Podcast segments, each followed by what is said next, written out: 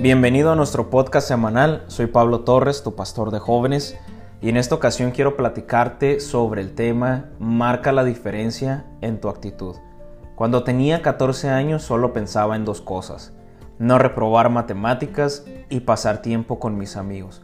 No importa cuál fuera la actividad, jugar fútbol, ir en bicicleta, salir a una plaza a comer o a platicar, o simplemente quedarnos en las noches a la orilla de las banquetas platicando sobre los temas que nos preocupaban en ese entonces. Realmente disfrutaba mucho mi juventud.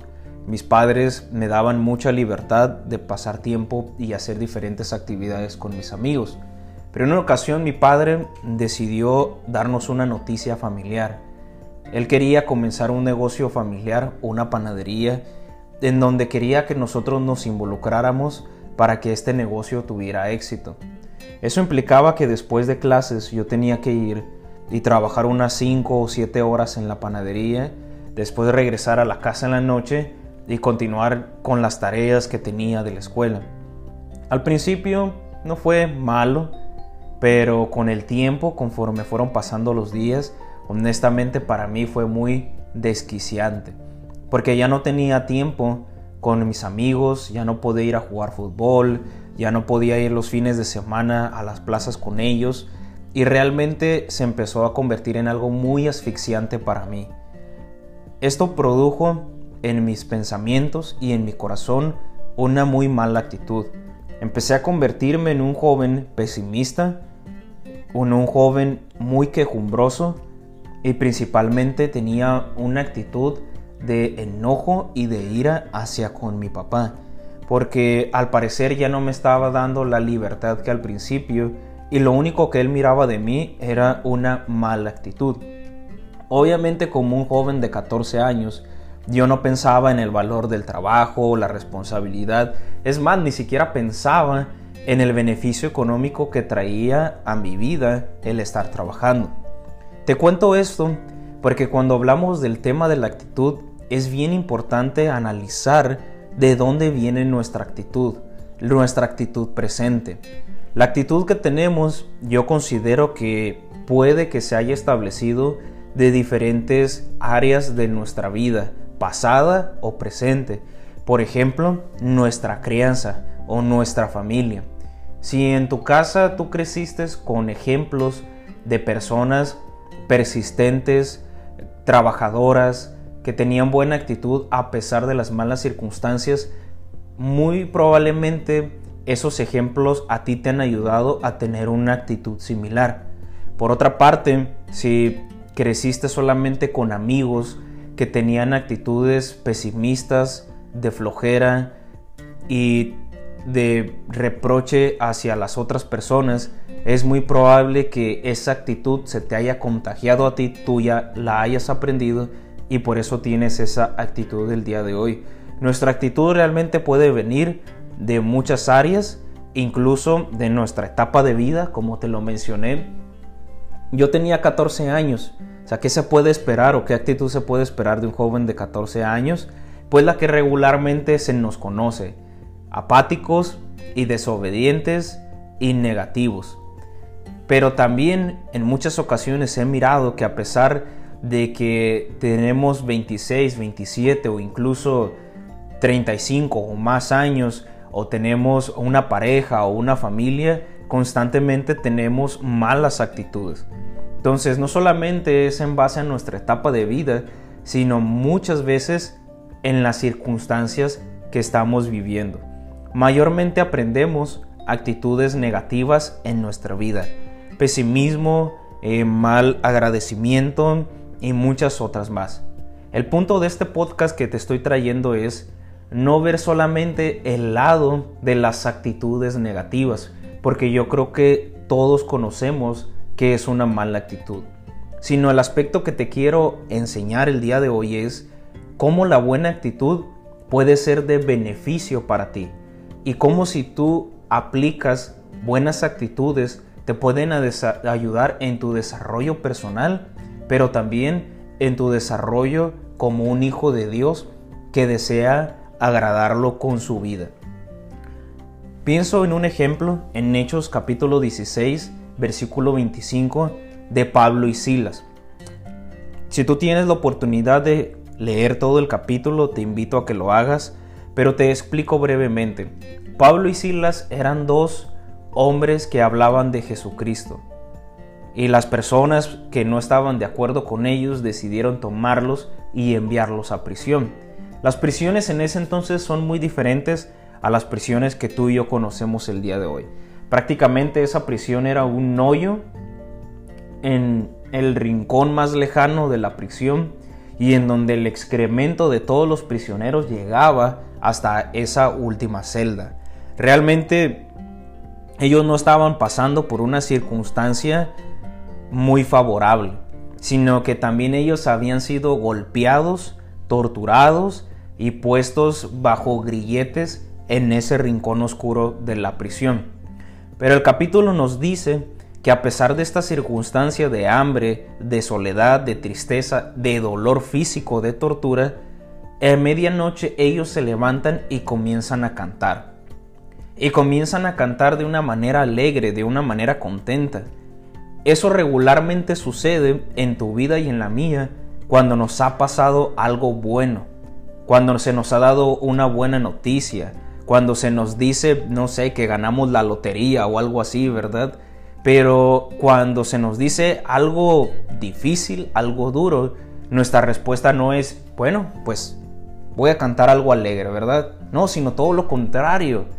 Cuando nos pasamos momentos difíciles, nuestra actitud tiende a ser negativa. Pero estos dos hombres nos dan el ejemplo que nosotros tenemos la facultad de decidir qué actitud voy a tomar ante los momentos difíciles. Estoy seguro que tú has pasado por momentos muy difíciles en tu vida. Aquellos jóvenes que han pasado por divorcios de sus padres, por la muerte de algún familiar, algún rompimiento en alguna relación importante, todos pasamos por momentos difíciles. Pero la pregunta no es si has pasado el momento difícil, sino has podido superar ese momento difícil.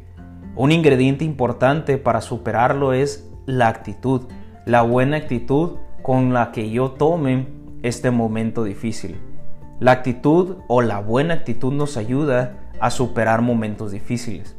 El segundo ejemplo que veo está en 1 de Samuel 17:45 y esta es la muy conocida historia de cuando David derrota a Goliat. Goliat es representado como un obstáculo, como una meta que hay que cumplir o como una situación de mucha dificultad en nuestra vida que hay que superar.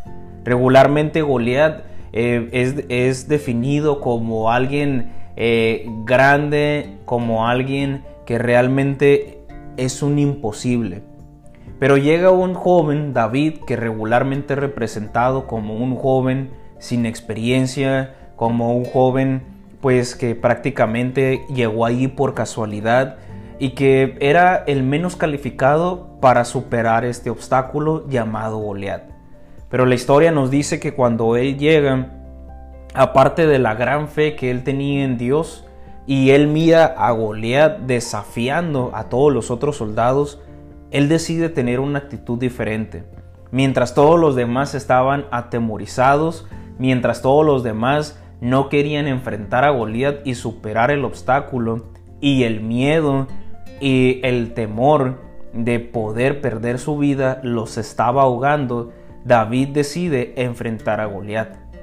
Y él dice que viene que no viene con espada ni con lanza, pero viene en el nombre de Jehová de los ejércitos.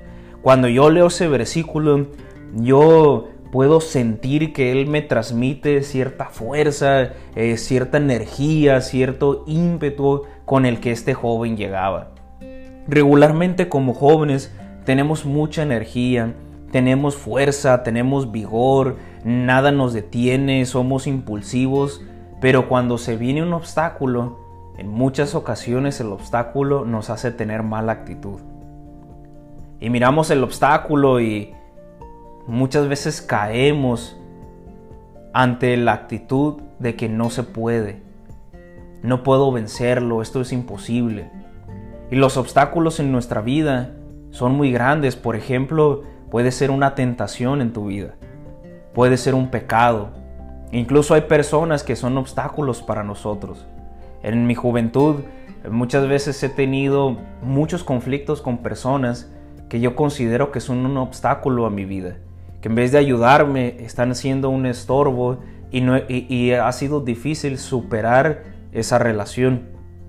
Pero la actitud joven nos ayuda a vencer los obstáculos. Nos ayuda a superar estos retos que trae la vida. Y créeme, si tú quieres hacer algo en esta vida, si tú quieres sobresalir de todos los demás, tú tendrás que vencer obstáculos. En esta historia había miles de soldados, pero solamente uno, el más insignificante llamado David, logró vencer el obstáculo y es del que se nos menciona este capítulo. La buena actitud nos ayuda a superar momentos difíciles, nos ayuda a vencer obstáculos. Pero ¿cómo pasar de la mala actitud a la buena actitud? Yo creo que la actitud se produce en el interior de una persona. No creo que haya una pastilla o un libro mágico que a ti te va a ayudar a tener buena actitud, sino la actitud es algo que se cultiva de adentro hacia afuera. Por lo tanto, yo debo de cuidar lo que hay en mi interior. Debo de cuidar mis pensamientos y debo de cuidar mis sentimientos. Entonces, ¿cómo cambiar mi actitud? Cambia tus pensamientos. Cambia la manera de ver la vida. Cambia la manera de ver los obstáculos, las metas y las pruebas que se te presenten. Regularmente esto sucede cuando constantemente has visto que has fracasado al tener mala actitud. Recuerdan la historia del principio, yo tenía muy mala actitud porque yo miraba las cosas de una manera muy negativa. Yo pensaba, es que mi padre solamente me quiere tener aquí trabajando, encerrado. Pero yo no miraba o mis pensamientos no eran que estaba aprendiendo el valor del trabajo que ahora después de años me ha ayudado en mi vida cotidiana. Cambia tus pensamientos, cambia la manera en cómo tú ves los momentos difíciles y los obstáculos. No mires obstáculos, mira oportunidades. ¿Y cómo puedo cambiar mis pensamientos? Lee las escrituras. Las escrituras, la Biblia, están llenas de consejos, llenas de situaciones como las que tú vives a diario, llenos de personajes que estaban en la miseria, y que fueron llevados a un lugar muy alto en esta vida. Dios tiene los mejores consejos y la mejor manera de cómo ayudarnos a superar nuestra actitud y Él es el único que puede cambiar y transformar nuestra mentalidad. Yo creo firmemente que como creyentes, que como hijos de Dios, que como cristianos, debemos demostrar tener una actitud diferente, una actitud que marca la diferencia. Lamentablemente muchas personas que no conocen a Jesús y que no creen en Él, muchas veces nos dan el ejemplo de que ellos tienen una mejor actitud que nosotros. Como creyentes, como hijos de Dios, debemos marcar la diferencia en nuestra actitud y nuestra actitud debe de convertirse en el motor impulsor para agradar a nuestro Dios. Pero una actitud negativa, pesimista, arrogante, soberbia, nunca será una actitud que agrade a Dios, por lo tanto será imposible marcar la diferencia con eso. Te animo a que marques la diferencia con tu actitud y de esa manera tú puedas glorificar al Rey de Reyes.